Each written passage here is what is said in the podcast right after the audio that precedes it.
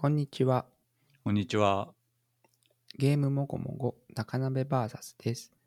ゲームもごもご高鍋 VS は40前後の子持ちの人たちを中心にテレビゲームやそれ以外の趣味のことをもごもご話すポッドキャストです。高鍋がホストで話し相手が毎回変わります。今日お送りするのは陽介と高鍋です。それでは今週の近況からお願いします。はーい。海外ドラマの話をしようと思っています。はい。えー This is Us というタイトルなんですけど、うんうんこちらはアマプラで見れる連続ドラマでして、うんもともと2016年からアメリカで放送されたテレビドラマです。うんうん2016年から始まったんだけど、最終シーズンをやったのは2022年でして、まあうんつい1年前ですよね。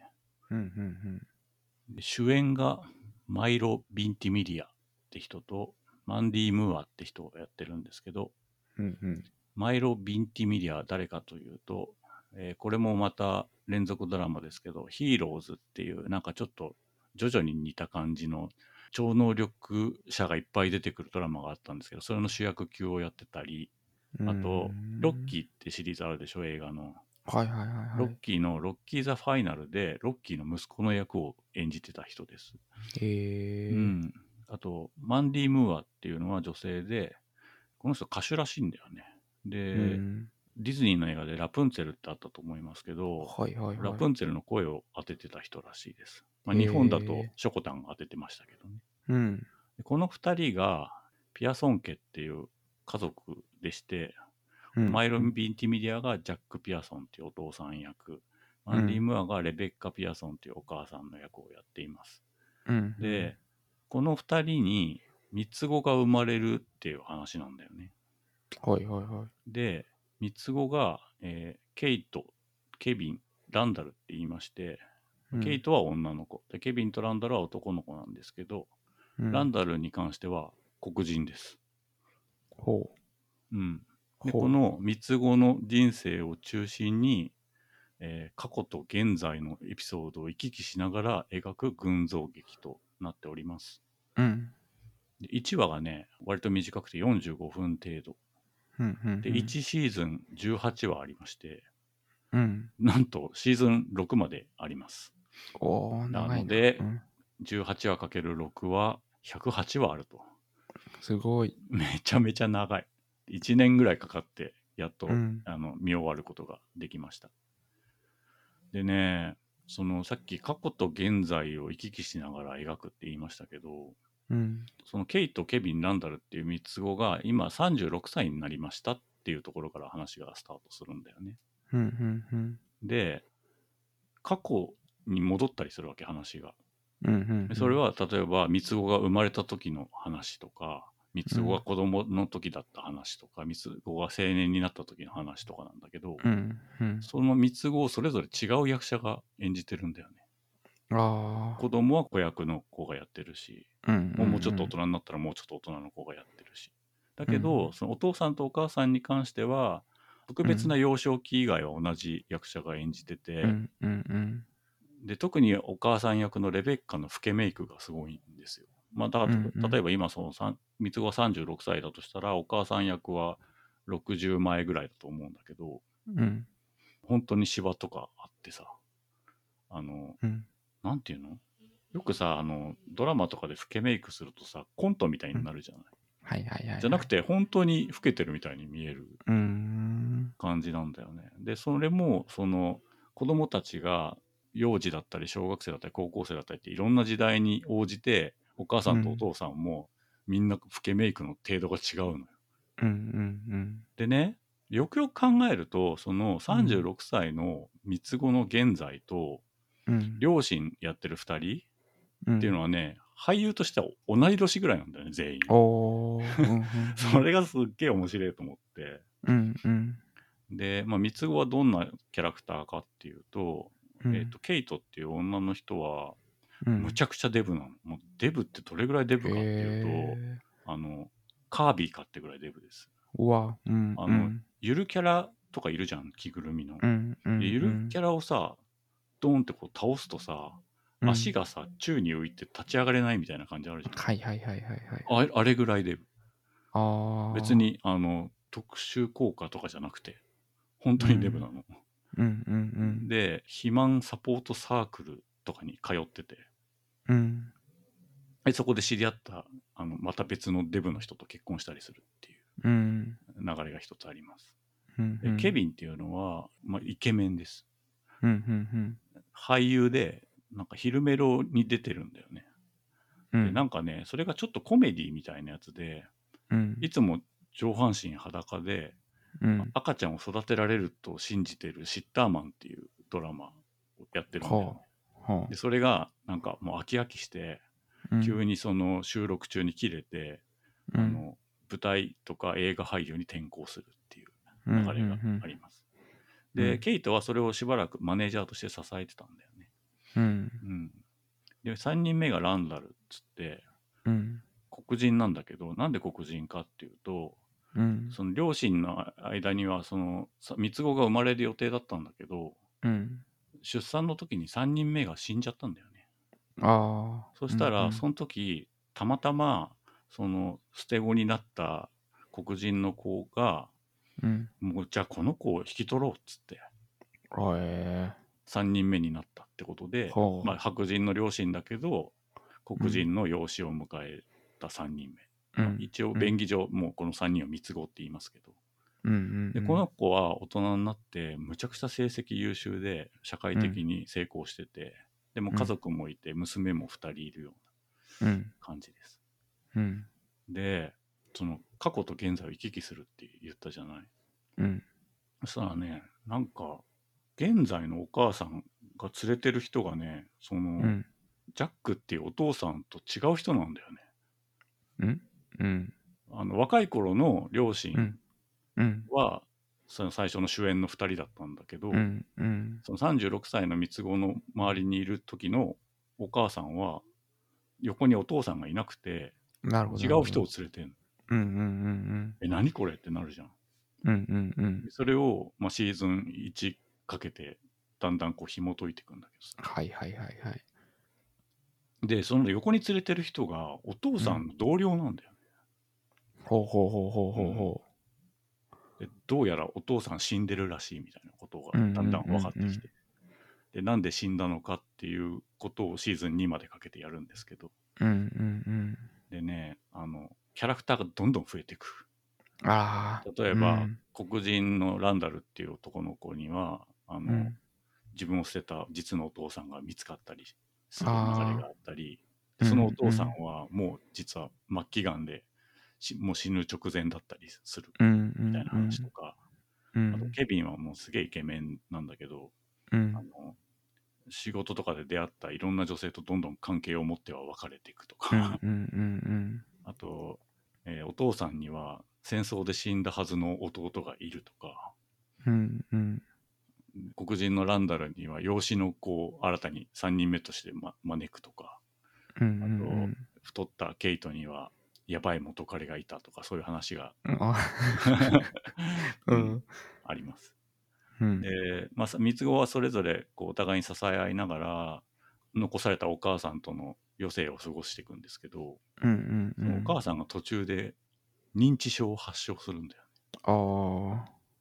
うん、後半戦はもうその話になってきてどんどんしんどくなっていくんですけど、うんうんで家族の関係も結構微妙でお母さんは黒人のランダルに甘いしお父さんは太った女の子のケイトに甘い、うん。でケビンは実の子なのにその両親から構ってもらえてないっていうコンプレックスがあったりする、うんうんで太ったケイトはお母さんの期待に応えられてない自分が嫌いみたいなのがあって。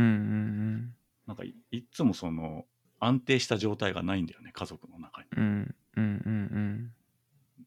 で話はねいつもねその一つの事象に対して過去でもこんなことがあったし、現在もこんなことがあったしみたいなことをこう交互にやるの。うん。でなんか知らないキャラクターが出てきたと思ったら実は現在ではこのパートの役の人でした。みたいなことが最後に分かったりみたいなことで。うんうんうんうん。で編集もねはいこっから過去ですよっていう感じではなくてなんか自然につながってるのに、頭が全然混乱しない感じなの、へえ。役者も変わってるのにさうん。それがすごい鮮やかであのもうシーズン2まではめっちゃドキドキしたよねうん。うんでまあ三つ子それぞれその結婚生活や 仕事もうまくいかないことばかりでなんかそれらを紐解いていくとうん。結局そのお母さんが全部元凶な気がしてきて。ああ。うん。なんか俺はそれをピアソン家の呪いって呼んでるんですけど。うんうんうんうん。でシーズン6もあるからさ長いのよ、で、うん。言いたいこともだんだんなくなってきてうん。1シーズン18話もあるからさ。うん。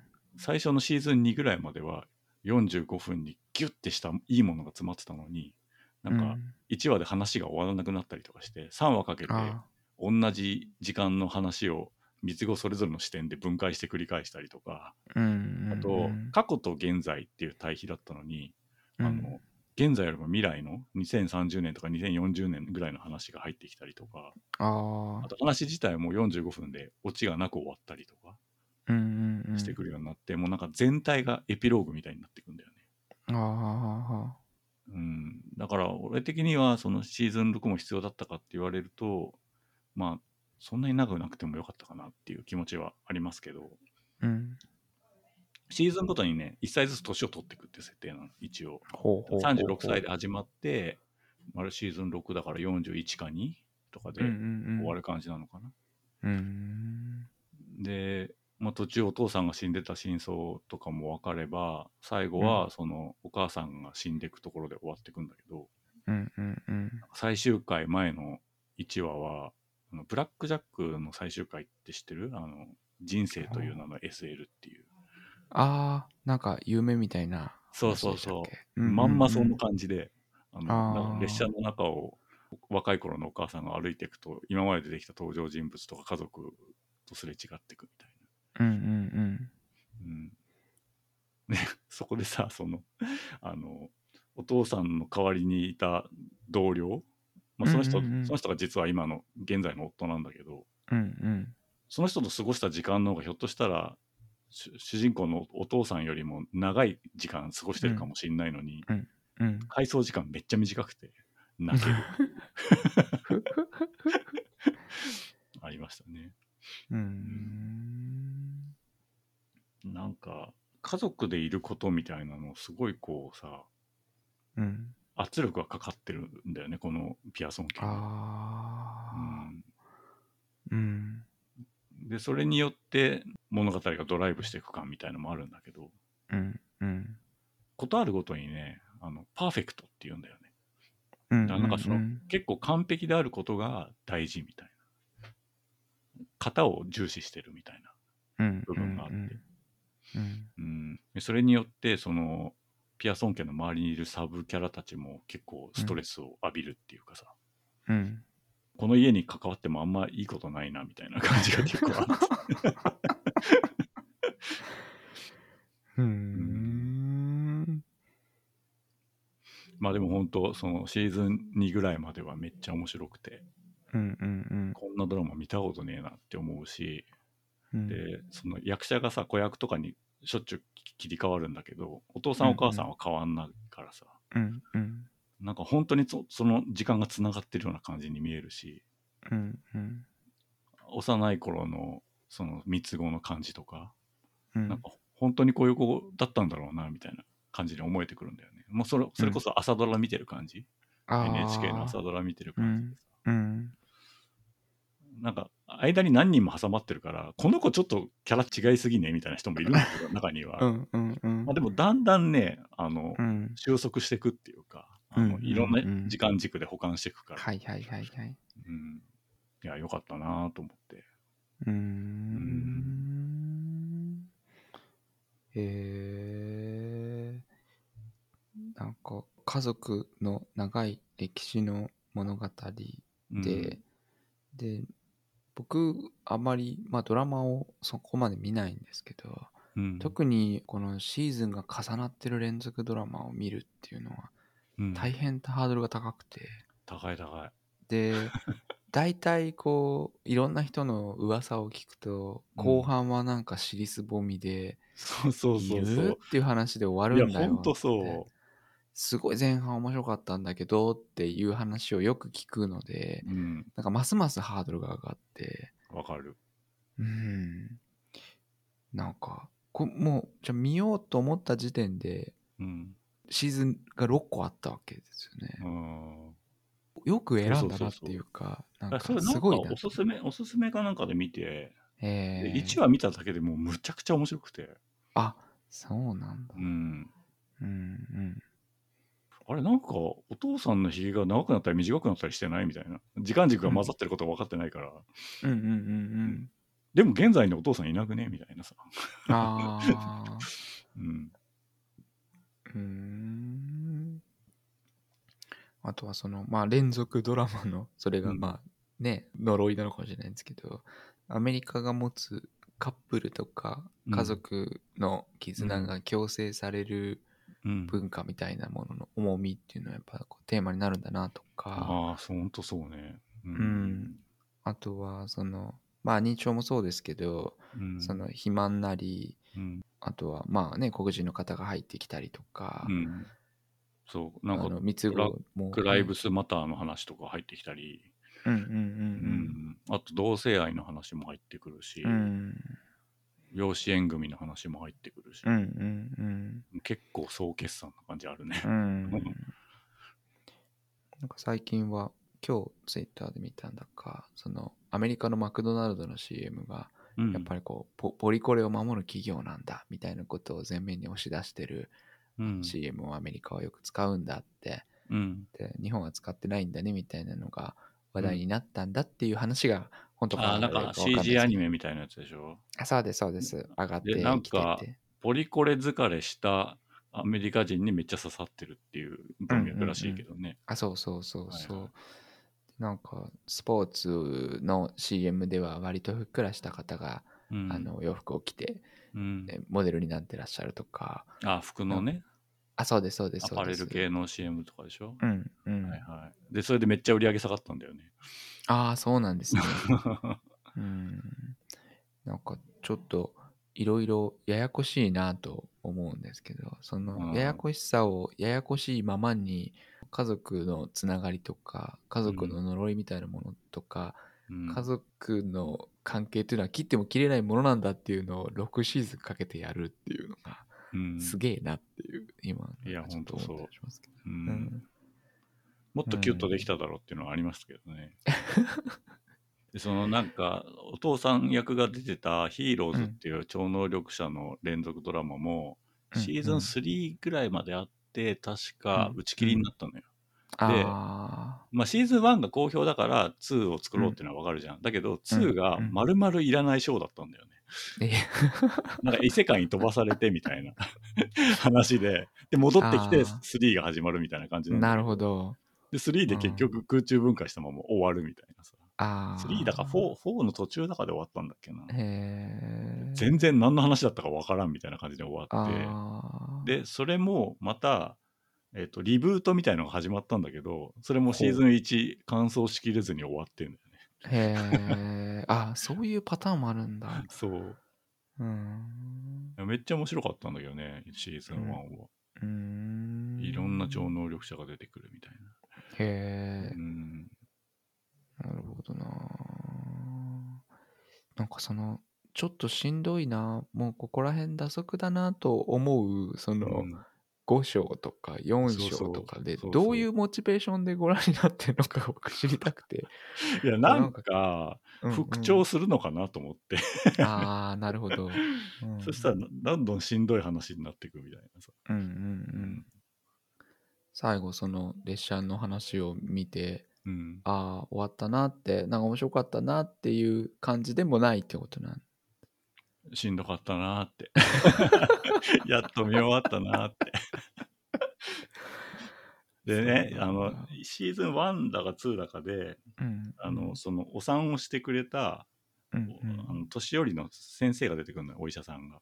うんで、その人が、例えば3人目が死んじゃったその両親に対して、うんあの人生は、なんかうんレモンだみたいなことを言ってて、で、その、酸っぱいレモンをレモネードにするかどうかが大事みたいなことを言うんだよ、ね。ほう。ほで、確かにそのシーズン3ぐらいまでは、ん頑張ってレモネードにしてんなって感じなんだけど、もう後半、しめっちゃ渋いレモンしか出てこないみたいな。えそうなんだ。うんうん。そうな難しいところですね。うん。まあ、ね、あの、ブッダも人生は苦しい、虚しいで、ね、あの、で、まあ、それでもやっていくっていうことが大事だみたいなことを言ってましたから、まあなんか、レモネードでしようとするのは無駄だよっていう。無メッ駄セージかわかんないけど。無駄ではないと思いますけど、うんうん、レモネードになってねえじゃんって思ってなるほどな。る。うん。じゃあそのシーズン2ぐらいまでちょっと見てみたいなと思いました、いや、ほんとほんと。いや、でもね、うん第1話見たらすごいびっくりすると思う。へえ、そのクールごとの,、ま、の終わりみたいなものはなんか例えば2まで見て終わっても、あよかったなって感じになるんですか？あもちろんなるよ。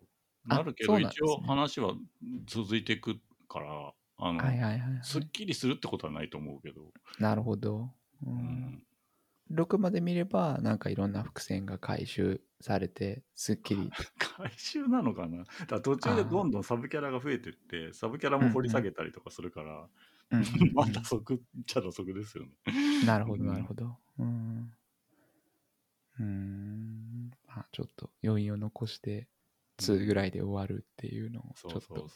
やってみたい感じはします。う。うんん。なるほどな。うん。タイトルはいいよね。This is us. うんうんこれがうん。私たちだっつって。そうですうね。んうん。うん。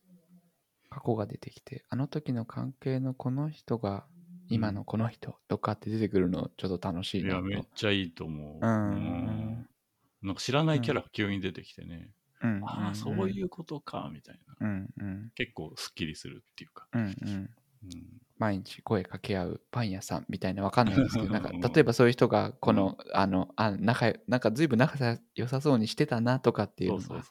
出てくるみたいなことなんですよね。うん、なんかそういうあのあんまり予測しないプロットっていうかうん。楽しいなって思ったりしますね。うん。うん、この途中のあの、うんケビンがうん。昼メロに出ててうん。上半身裸で赤ちゃんを育てられるって思ってるっていう、そのドラマが僕全然うまく。理解できなくて。いや、なんかあの、うん昔で言うとさ、ファミリータイズとかってさ、あの、お客さんがいてドラマを舞台みたいに演じるやつってわかる、アメリカのドラマ。ああ、はいはい。えっと、ああいう感じのやつアルフとか、フルハウスとかみたいな。あ、かな？わかんないけど、うんうんお客さんの笑い声入ってるみたいな。うんうんうんで、生であの収録してるみたいなやつ。うん。うんうんうん。それで、なんか、ケビンはいつもジーンズで上半身裸で、なんかおっぱいあげてるみたいな感じの仕草でなんかやってるんだけど、話のあ内容は全然説明されないんだよね。なるほど、なるほど。で、うなんか、それにもう飽き飽きしちゃって、うんあの収録中にブチギレてやめちゃうっていう うんところから始まるんだよね、話が。うんまあ、なんか、くだらなくて理解できないっていう、うん、こう、あ文脈なんですよね、うんきっとね。うんうんうんうん。なるほどな。でなんとかでちゅうみたいな名台詞があって、なんかそういうのもすごいこう、劇中でバカにされたみたいに使われるんですよああ、ああ。うーん。ででもなんか、うんあの大したドラマとか映画に出てない感じなのにすげえ成功してることになっててむちゃくちゃ金持ってんだよ。へえ。うん、うーん。あでね途中映画の収録シーンが何回か出てくるんだけど、うんうん、あのカメオ出演で、うん。あのシャマラン監督が出てきたり、へえ。とえーとスタローンが出てきたりへえ。でその感じで出てくるから、えーとあの人なんだっけ？デニーロとうん今日演じるシーンがあるからっつって、ほなんか話があってだけどなんかうん出産シーンに立ち会わなきゃいけないから、う。うん。ちょっとやめて帰るわみたいな感じでケビンが出てくシーンがあって、うんうんうんデニーロ出てくるのかなと思ったら出てこないっていう、なるほど。うん、みたいなのもあったりとかね。うんうん。ロッキーの息子を演じてたんですもんね。そうそう。おん親父がすごい好きで、っつって、ケイトとかがなんか寄り添って話した。おお、そうかそうか、つって。へえ。でなんか連続ドラマだとありがちなのかわかんないけど、そのジャックっていうお父さん役をやってたマイロ・ヴィンティミリアっていうのは調べると、うんうこのドラマの監督自体も何話かやってるらしいんだよね。へえ。すげえなと思って。まあ要するにプロデューサーってことなのかなって思うけど、はうん、そういうえ。の多いよね。多いんですか？うへん。え。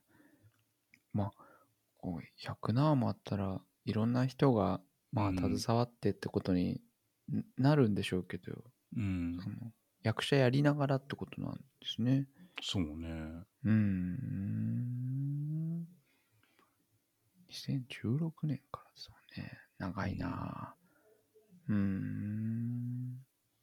まあ、あのトム・クルーズがね、あのミッション・インポッシブルのプロデューサーやりながらやってるみたいなことだと思うけどね。あうんあるいはあのジェイソン・ボーンシリーズの人も、主演の人があの監督だかプロデューサーだかやってますしね。あ。う。うんんうん。うん。みんなすごいよな、そういううんの。自分プロデュースみたいの。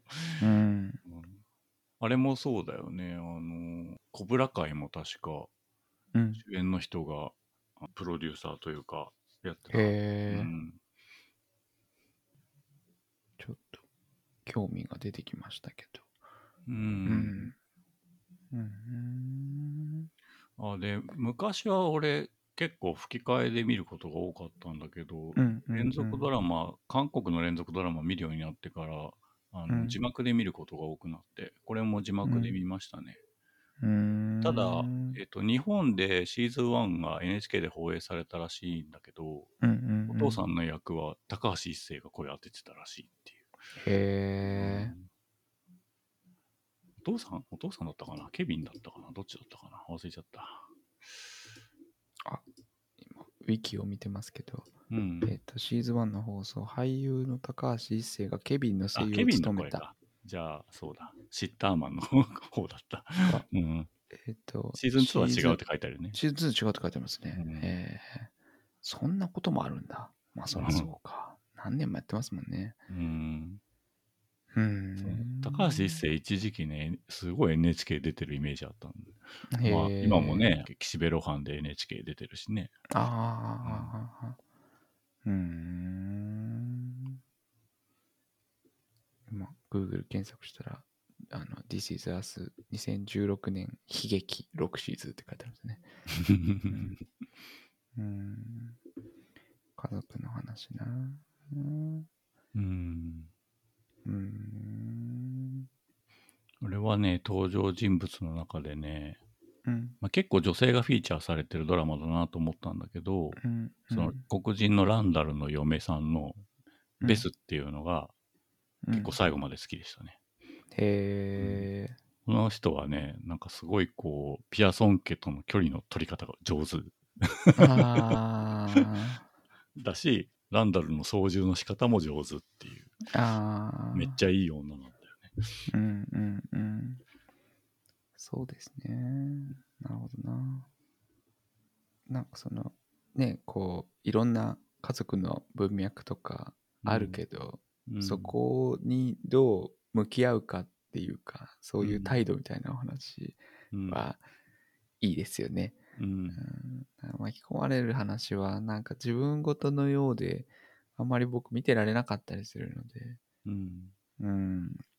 上手な距離の取り方できる人がいるとちょっと安心する気がします。うん。うん。みん。な不器用だね、そういう意味では。うん。S 以外はみん。な不器用って感じ。ああ。うん。うん。はい。まあそん。な感じで。はい。久々に見たんじゃないかな、アメリカのドラマって感じですけど。うん、はいあ、そうですね。確かにあまり聞かないかもしれない。うん。108はすごいな。108は多いよ。108はすごいね。一応、その夕飯食べた後にドラマを一本見るっていうのが習慣になってるんだけど、はいはいはい。間に挟ん挟みつつや見るって感じでしたよね。ああ。他のドラマを。ああ。もう毎日はちょっと見れないっていう。しんどくて。面白いんだけど、しんどくて。うんうんうん。だから1年ぐらいかかっちゃいましたね。へえ。はい。はい。いや、なんかちょっと興味持ちました。はい。うん。はーい。This is Us の話でした。僕はですね、うんあの、ゲームのリストを作ってるっていう話と、おうあと、イムソムニア頭の中の劇場っていうゲームのお話をしたいなと思ってるんですけど、うん。えーまあなんか毎回こんな話をしてるような気もするんですけど、あの最近はですね、うん。まあ40代半ばで医療従事者の僕はなんですけど、なんかちょっとこう病棟をこう横断的に病院の中を回るようなこう活動もしていて、うん。この時期から11月ぐらいまではなんかちょっとだけこう仕事のタスクが増えるんですよね。で、その一方でですね、なんかこう権限も増えるわけでもなく、まあ報酬っていうか、そんな増えないんですけど、なんかもともとの病棟の中でやる仕事とか、夜勤の回数とかは変わらないんですけど、うん。まああの、いろんな人から個別で来る依頼みたいなのがこう増える時期なんです。うん。で、まあなんかこんな年になるとっていうわけじゃないんでしょうけど、目の前のこう対象者のことを考えて、その人のことっていうのを考えるだけじゃなくて、なんかこう調整しなきゃいけない状況とか、うん。情報が増えたり、うん。まあ、なんかそれ誰の課題なんだろうとか、うん。倫理的により誠実であろうとすると、こうなんか組織の問題とぶつかったりとか、うん。うーってなるような、まあうんきっとこういうのあるあるなんだろうなと思ったり、うん。あとなんか院内でもこう体調を崩す人が仲間に増えてきたりして、うん。なんか僕自身もこう時間がないわけじゃないけど、立ち向かう力が弱まってるなっていう、なんかそういう感じもあって、うん。で、先日はあの、スーパーマリオの映画を見て、ちょっと頑張ろうって思ったりとかうん。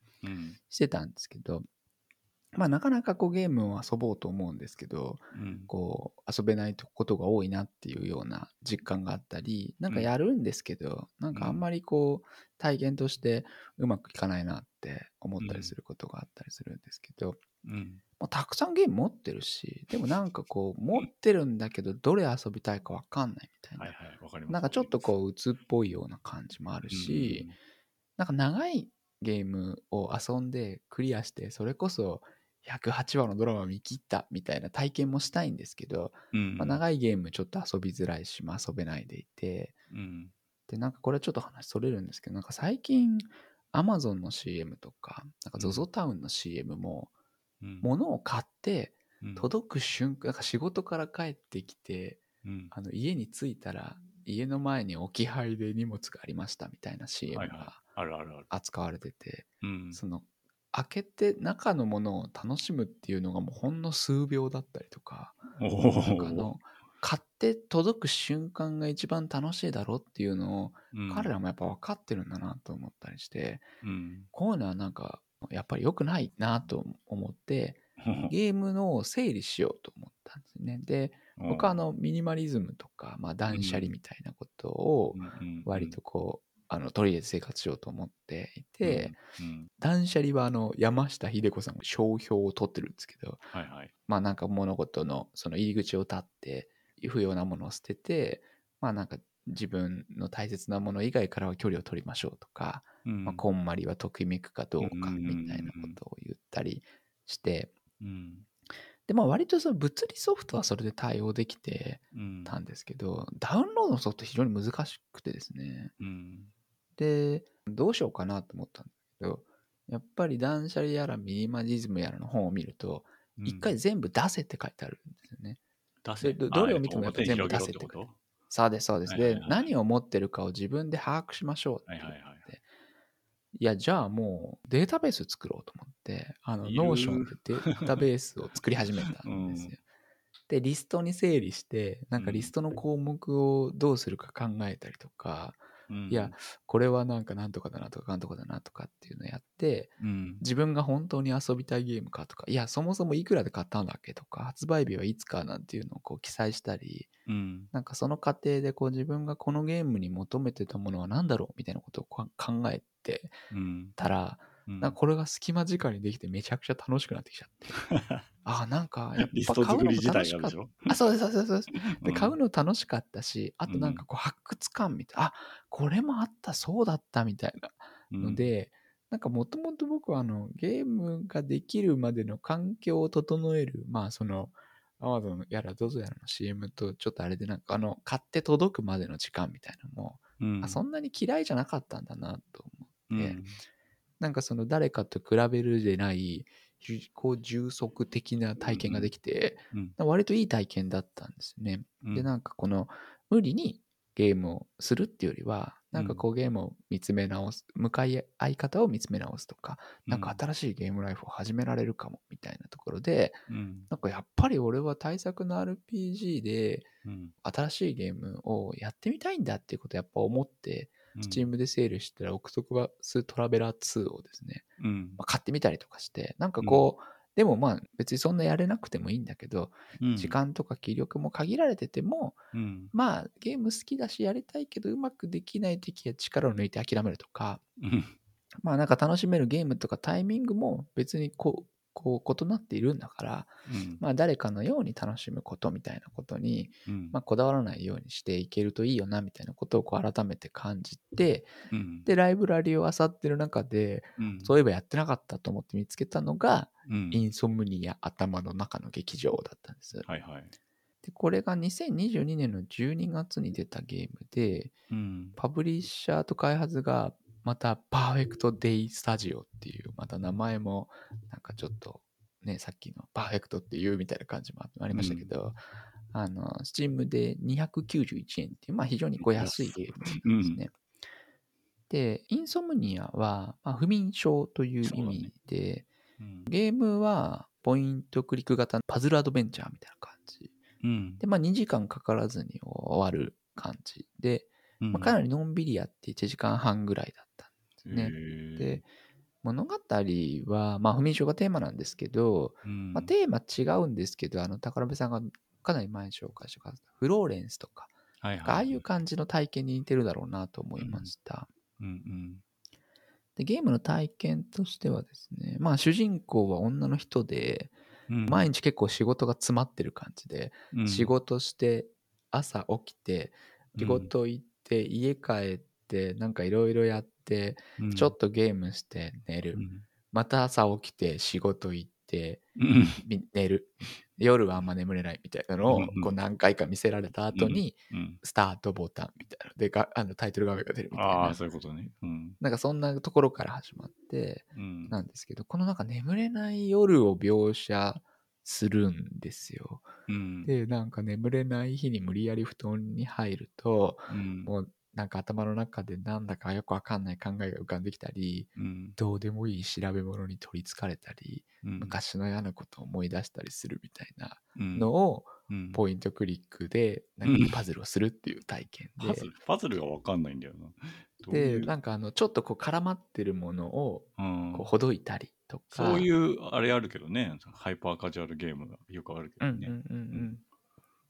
とかあとはなんかこう ガッチャンガッチャンうるさいやつをうん。こうなんかどこが答えだかわかんないんだけど押してみて、うん。なんかこう羊が大きい羊がいるんですけど押すと、うんうん。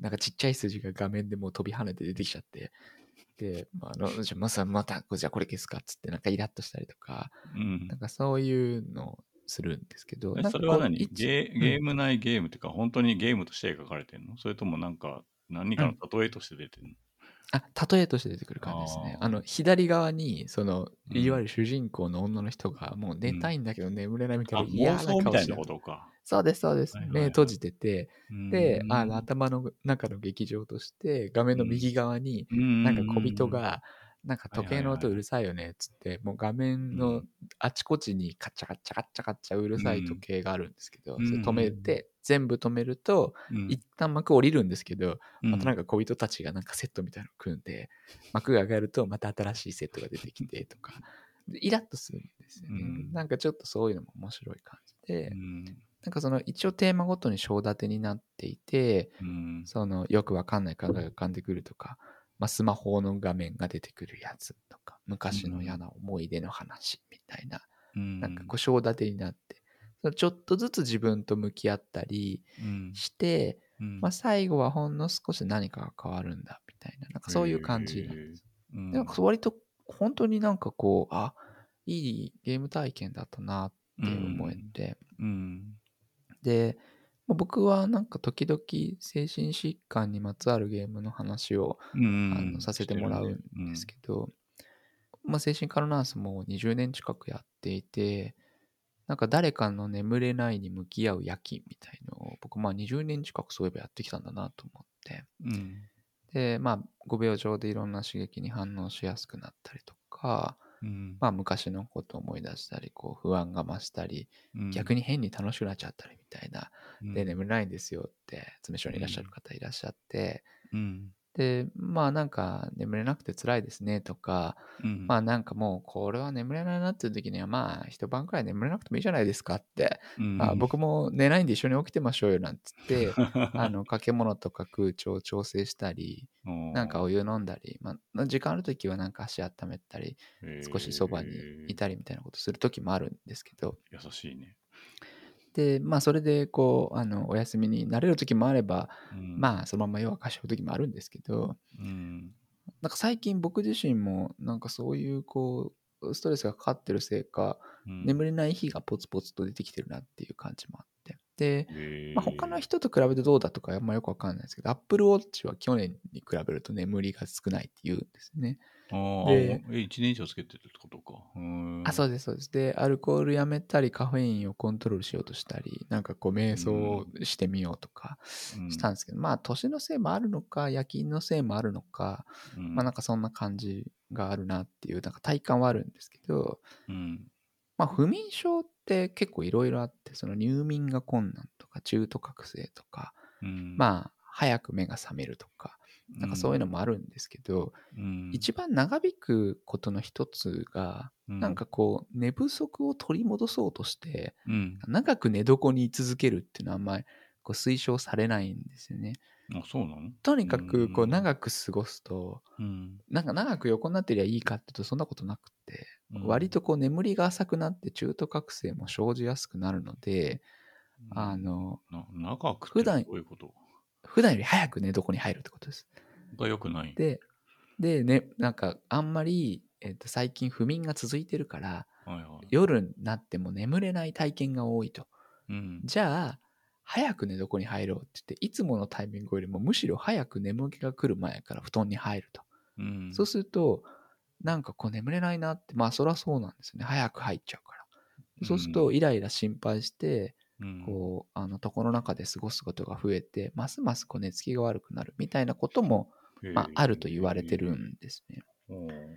で、あとはその、まあいろんな、例えばですけど、その実際の睡眠時間と自覚的な睡眠時間が一致しないみたいなうん。こともあったり、なんか、こういう状態の時ってむしろこう積極的に睡眠の時間を短くして、うん。睡眠を濃縮させるみたいなことが、不眠うんの解消に役立つみたいなことが、なんかそういうのを意図して、うん。まあまあ眠れなくてもいいじゃないですかって眠気が来るまで一緒にいましょうよとか、うん。まあ、お話しすると目覚めちゃいますから、話さないでちょっとそばにいますよとかって、うん。そうするとこうリラックスできるみたいな、なんかそういうことがあったりするんですよね。うん。まあ、治療はもちろん、その睡眠薬よく使えますし、睡眠薬はあの長期使用になることもあれば、まあ、うん。主治医の判断に従っていただきたいんですけど、うん。眠れないことの恐怖感からうん。眠ろうと努力すると悪化するみたいなことが、まあ、そあの構造としてあると。なるほどね。だから、そのうまく寝つけない時には、まあ、寝床を離れて緊張をほぐすみたいなことが割と大事で、うん。眠気がやってきたら寝床に入るっていう方法も時には効果的だって言われてるんです。うんで、朝はまあむしろ決まった時間に起きましょうと眠くてもって。うん。で、むしろ短くするのいいよっていうのが、まあ、一つだったり、あとは日本では保険適用じゃないんですけど、うん。認知行動療法とかうん。がやられてたりもするので、うん。そういうのいいなと思うんですけど、うん。このイムソムニアのゲームがうん。なんか眠れない日に遊ぶのにちょうどいいかなとかっていうのと同時に、うん。なんかその仕事が立て込んでる気分でうん。そのゲームをこう遊べなくなった自分になんか今しっくりきてうん。なんかその治療的にどうかっていうのはまあちょっと置いといてですね。なんかゲーマーとしてはなんか眠れない日にやってほしいなっていう感じはあって。うん。なんかそのゲームがうまく遊べない時にうん。むしろこう遊びたいとか遊べるようになるまでうん。あのコントローラーから離れてうん濃密ですごくいいゲーム体験ができたなっていう感じがあったんですよね。うん。でこの同じスタジオのうん「パーフェクトデー」っていうゲームがうんあって、あ書いてあるね。なんかそれがすごい面白そうだなと思っ一て、日って書いてあうん、る。うんでこれまたなんか1999年の最後の日を何度も繰り返すっていう 大変雰囲気のいい ゲームでなんか少年が主人公だか少女が主人公だかでうん。なんか自分の子供の頃の体験とか似てるかもみたいななんかすごいいい雰囲気でとかうん。あなんかこんな関心の出方で新しいゲームをこう触ってみたいって思えるっていうことがうん。なんかすごい良かったなと思ってうん。ちょっとずつまあ眠れないはどうなのか分かんないですけどうんゲームを整理してっていう中でこういう体験ができたっていうのは良かったなっていう、まあ、基本的にはそういうお話。うんなんか絵がすごいいいよね、これね。うん、うん、手書きっぽい感じで、そうなんですそうなんです。うんかつ、なんか夜っぽい感じもちゃんとあって、うんうんうん。ちょっとあれにも似てる、あの、100分で名著に出てくるあ挿絵みあたいな、はいはいはいはいはい、家はい。っぽい挿絵みたいな。うんうんうん。暗い中でスマホ見て顔にオレンジの四角がう浮かび上がってるのとはいはいはいはか、すげえいいよ。うんうん。うん。そうなんですよ。なんかこのガチャガチャガチャガチャして、うんでなんか操作とかもすごい洗練さ別にねポイントクリックだしなんかこう、うんちょんちょんちょんちょん動くキャラクターをこうクリックで捕まえるっていうような体験もあるんですけど、うん。なんかこう眠れない感じだからこううまくつはいはいかめないし、はい。はい。はいでなんかこうカチカチカチカチ秒針うるさいしとか、うん。でヘッドホンでやってくれっていうんでヘッドホンでやったんですけどまあ嫌な感じなんですよねそれが。うん、あガチャガチャガチャガチャ。ーはいはいはい。空間オーディオみたいな感じなのかな。そうですそうです。ううん。洋介自体は何？うまく寝れないの？あそうですね。どちらかっていうとこう中途覚醒が多いような起き感ちゃうってこと？じですかね。そうですそですそうれトイレじゃなくて？あそうお手洗いもあります。で高圧剤の都合もあるんだと思うんですけど、高圧剤って、ね、眠りが浅くなるの？えっと利尿作用があるんですよね。あ書いてあった。おしっこを作るって、うんうん。でもなそうそうんか俺そう今の薬のそれ副作用で書いてあるけど夜中あんまトイレに起きなくなったよ、うんうんううんん、まあ水分とかにもよるのかなとは思いますけどうん。あんま早く入ったり長くいたらいけないんだね。俺それ全然知らんくて。眠い眠かったら眠くなくなるまで絶対布団の中いるけどみたいな感じ、うん そうそう。まあなんかそのあの一般にはっていう話で、まあ、誰にもに当てはまるかどうかわかんないですけでども確かに寝るのって体力いるなっていう時期あるよね。うん。なんか寝,、はいはいはいはい。寝た方が逆に疲れたみたいな。うんうんうん。そうでまああんまり寝ない時期が続くとこううん。疲れをうまく認識できなくなるんでああのぐっと寝るとああ疲れたってことに気がついてこう疲れが出たりみたいなこともあったりするのかもしれないですけどなんかこのうん、症状時間のマッチしない感じっていうか。ああ、いや、面白い。なんかこうややろうやろうってはい。ゲームやりたいやりたいと思ってはいはい、ますますやれなくなるんだけどはいはい。だから静かにリストを作るとなんかこうふつふつとあのやれるようになるとか。そうさ、あの、ダウンロードが増えちゃったからさ、すべてをこう、空間的に把握できないじゃん、現実的。に。うんそのうんこんまりだったら服を全部一体出すって言うけど、ダウンロード版は表に出せないじゃん。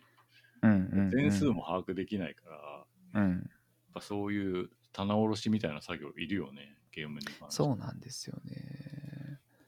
で Steam のライブラリはまあそういう意味で大変見やすいは見やすいしフォルダ分けとかできるん完結してるわけじゃないでしょ？そうなんですよ。うん。うんあの Steam はあのメタスコアで並べたりとかうんなんかあのこのリスト作りも楽しいなんかクリアしたやつをこのフォルダに入れたりみたいなああ、そう、クリアしたやつ入れたいよね、フォルダーに。あ 3DS の時はやってたんだけどね。うんうんうんでスイッチはフォルダー分けがなんかただのタグみたいになってるからあんま意味ないんだよ、はいはいはいはいはいはいうん。ね今 iPhone も同じアイコン何個も出せますけどうん。Steam のライブラリはそれができるのでえー。割といいんですけど、何のために？やっぱりん？何の要するに複数のアイコン出すの？プレイ中のゲームとうん。日本語化可能で言語依存が少ないやつととかあとはなんかこれクリアとエイリアスってこと？えーそうです。なんかタグみたいなのが付けられるっていう。ああ、そういうことね。はいはい、はい。ショートカットってことだよね。うん。うんうんうんそうでなんかそのライブラリの整理をできたりはいはいはいこれはまああそういうことね Steam デックであ遊べるよとかはいはい。なんかそういうのを整理するの楽しいんですけどそれでもやっぱ膨大なのでうん。なんかそういう意味では Notion とかすごいちょうどよくてうん。うんいや、一元管理確かにしたいな。うん結構まあ大変なんですけどこの大変な作業結構楽しいなと思ってうん。あのあ今日もさ、たまたまうんうん。ブックオフ寄ったんだけどさ、中古ゲームはいはい。とか見ててさ、うんあれうんこれ持ってたっけな？持ってなかったっけな？みたいな。あとさ、なんか完全版商法じゃないけどさ、バージョン違いとかあったりするとさ、はいはい。かなりわけわかんなくなるみたいなさ。うんうんうん。買ったあげく家に2本あったわみたいなさ、うんうんディスク版2うん本もあったわみたいなこととうん。弱っちゃうね。遊んだか遊んでないかにかかわらずあこれは遊びたいんだって感じるゲームのタグをつけて、うん、でそれをこうギャラリービューっていうんですか？なんかその中アイアイコンぐらいの大きさに並べられるその見方が、へー、うん。そのデータベースを作って、そこから見方をなんか何パターンか変えたりとかできるんですよね Notion って。うん。でそこに任天堂のストアの書いてある写真をこう貼って中に入れておくとうん。綺麗に僕が遊びたいゲームだけのリストがうん。できてうん。こうわーって並んでるのを見るのが遊びたいリストって面白すぎるだろ。すげえ楽しい。あなんか遊びこんなたいリストにに入ってるけどやってないってことでしょだって。あそうですそうですそうです。まだやれてないっていう。でも遊びたいな面って。白すぎる。うん、いやあの超探偵事件簿レインコード買ったんですけどあはいはいはい。あれ気になってた。うんそうなんかそういうのとかこう発売日順に並べたりとかして発売日じゃん。購入日も入れられるの？購入日もまあそのカラムは自分でどんどん増やせるのでうんで購入日も一回わーっていろいろデータを入れたんですけどうんいやこんなにカラムあると入れるの大変だなっつって減らしたりとかうん。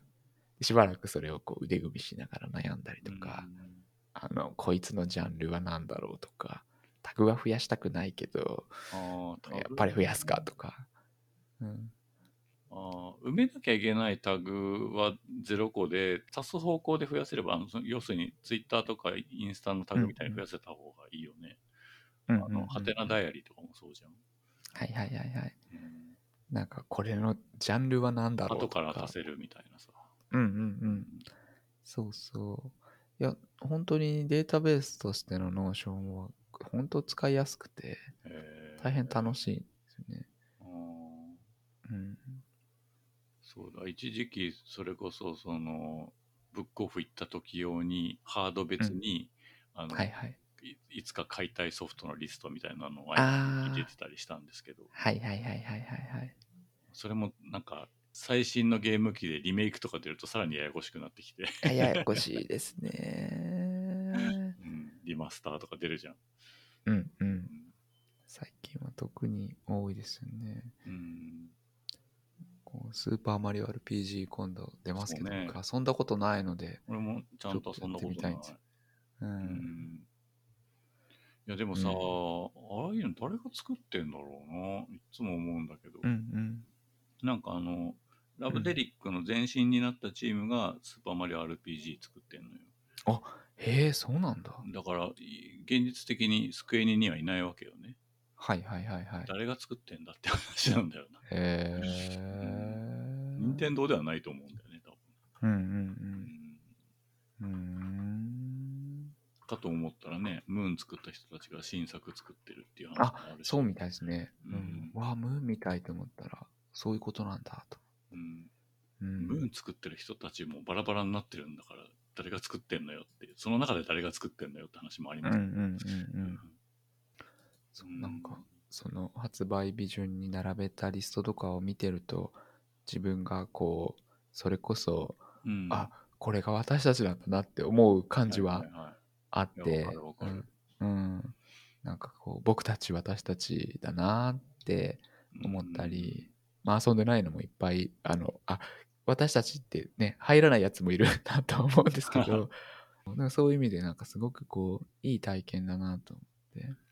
あでもさそのリストを作る場合さ、うんうん買ったやつとかあの、ね、そのフィジカルのソフトとかダウンロードはまはいだいいとして、うん例えばゲーパスとかさそうですねプ。レイステーションプラスとかどうなんうん。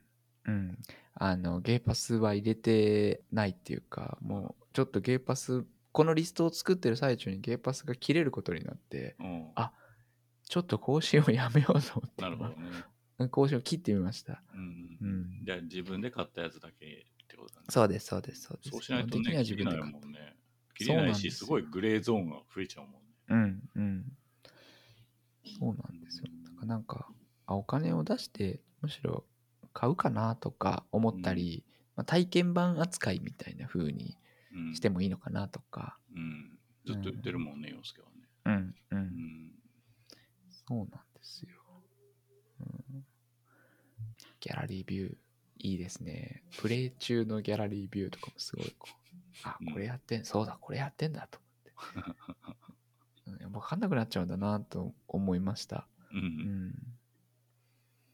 管理する量を超えて持つっていうことが、うん。まあ、あんまりよろしくないなとか思ったり。本当そうなんよね、うん。あうん。前さあの洋服めっちゃ減らしたっていうのは続いてんの？あ、続いてます、続いてます。そ今トップス、トップス何枚だ？トップスが5枚ぐらいでやってます。なんでうん。なんでそれであの通ってる人が成り立ってんのかよくわかんないけど。あ 通ってる人、あ、あ病院に通ってる人。会社に。うん。そうかそう、お気に入りのシャツが、本当は2枚あればいいんですけど、まあ、随分気に入ったから3枚にして。うんうん。そうね。そそうなんですよ。だからやっぱり、そこまでは嗜好品だから、こっちは減らすことは難しいなっていうことにうん。はなってるので、うん。なんかそういう意味ではもう管理する能力を上げようっていう、おおうん。うん、うん。すげえな、方向になりました。ななりましたって言ったらあれですけど。うんうんいやなんか家の写真をさ時々上げてたりするじゃん、うん洋介が。で本当はいなんか、はいはいはい。それこそモデルルームみたいにさまたそれはもちろん片付いた瞬間を撮ってるんだろうけど、うんうんうん。いやうちなんかどの場所撮ってもあんな箇所ないからねって思って、ああ。ううんん、管理できてるってことだよああ、どうなんでしょうあの、減って、なんかこう、片付けとか掃除にかかるコストはだいぶ減ったので、な。うん、うん、すげえ。いやいや、うん、あちょっと、まずは、あの、全部出すっていうのをやるっていう意味いでや、ーそろそろ衣替えだからちょっと夏服は減らそうかな。うんうんうん。いや今年なんか帽子2つ買っちゃったし夏の帽子、うんうん無印に、うん。あの病院の検査着みたいなシャツがあって、楽だなと思ってうん。3色色違い買っちゃってそれ着へー回しすごい。えうん。全然減らないんだよね。減らないっていうか増え続けてて、ー、ああ。パンツも相変わらず50枚ぐらいありますし T シャツ200枚ぐらいありますしっていう。うん。なんかそれが楽しんで管理できてれば管理できいいのてないですかなと思うんですできてないけ、ど、あの使ってないものはない、うんうん順番に切るから。うん。うん。今、そのリストも、まだ200ぐらいしか入れられてないですけど、うん。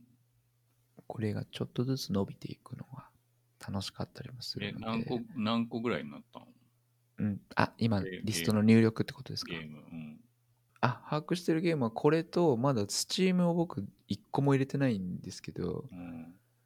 Steam が500本ぐらいあるので、えっと、それで全部入れると、500本あんの？俺のスイッチのソフトより多いな。1、2、3、4、5、6、600ぐらいになる予定ですね。スチーム以外は逆に100本しかないってこと？あ、今、ススイッチと、うん。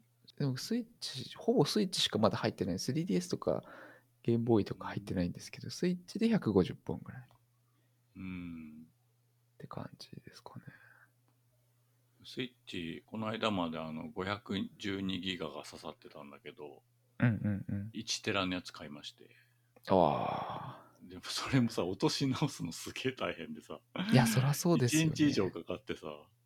うん。で前もそうだったんだけど、俺あの SD カードの移行に一回も成功したことがなくて、そしたらなんか注意書きが書いてあって、うん、Mac だとうまくいかないから、Windows でやってくれって書いてあって、あ、あそうなんだ書いてあるじゃんと思って、で今回会社の Windows に SD カードスロットがあったからやったら、うん。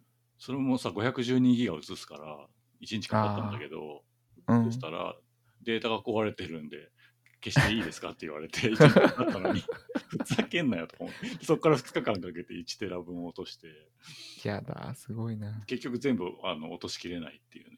1テラであうんまあでもそれでも一覧性みたいなのは上がったんで、うんうんうん。今まではその容量に入りきらなくて B 面みたいなところがあったけど、はいはいはいはい。それが減ったからなんか、うんまあ、少しは良くなったのかなって思ったり思わなかったりみたいスイッチ何本ぐらいですか？な。えー、何本？なんか体験版とかも入ってると思うけどうん、500はないと思うね300とうわか、すごいな。300ぐらいじゃないか、すごい。う。うんんうん。そうなんですよね。んまたなんかこれで 3DS の何個か入力しようとか。3DS もなあそういえばアドバンスな。のあったなとか、あ、ゲームボーイもあったなとか、Xbox まだ手つけてないなとか思うと、まだまだあるんですけど、そう Xbox まあまずは。起動できないやついっぱいあるしな。うん。まずは全部出すっていう、そういうルールだったので、あのめげずに全部出していこうと思。いやーなんかさ Wii とか WiiU とかもうつなぎ直す気力がないわ。WiiU とかダウンロードソフトいっぱいあるじゃん。うんうん。いやーだるいな確かに。ー Wii のねダウンロードソフトも WiiU に確か引っ越してるはずだから WiiU 出さないといけないもんね。うん。うんそうですね。最後の方ハードディスクつないでたしな。あれだるいなすごい量ですね。うんなんかそう思うと、まあ確かにしまっといてもなとも思ったりするので、うん。ちょっとずつ手放すものは手放してっていうのを、まずはこんだけ持ってるっていうのをこう自覚しろって、よく山下英子が言ってるんで、山下英子？うん、あの断捨離の提唱者ですね。断捨離の番組をよく見てるんですけど、あうん、まあ、 Notion はあの非常に楽しいのであのおすすめではありますけどね。ーうん。うんデータベースか。うんうんうんこの間久しぶりにあの自分のポートフォリオを更新してたんですけどうんうんうん忘れちゃうよねなんかこうああ何年何月に何してたかみたいなさはいはいはいはいはい。でなんか世に出てないものもいっぱいあるからうん。どこまで書けばいいんだろうみたいなさ。うん。まあでもこれちょっと思い入れあるから入れときたいなみたいなさ。はいはいはいはいはい。なんか2年とかやって世に出なかったみたいなやつとかさしんどいじゃん、うん。書かないと。確かに。うん。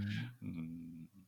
でもなんかそういうのを時系列に並べて履歴書みたいの作っていくと、うんうんうんうん。ああこんな風に生きてたんだなって改めて思ったりしてね、うん。うん。空白の時間ができるとなんか不安になるよね、書けない書けないやつとか、ああ、うんそうですね。うんまあそういう時期もね、自分を構成する要素なんだとは思うんですけど、うん今ちょっとリスト改めて見てますけど、あ、こんなの買ったけどやってないやつがあるんだとか、めちゃめちゃあるよね。あありますあります。ううんん。うん。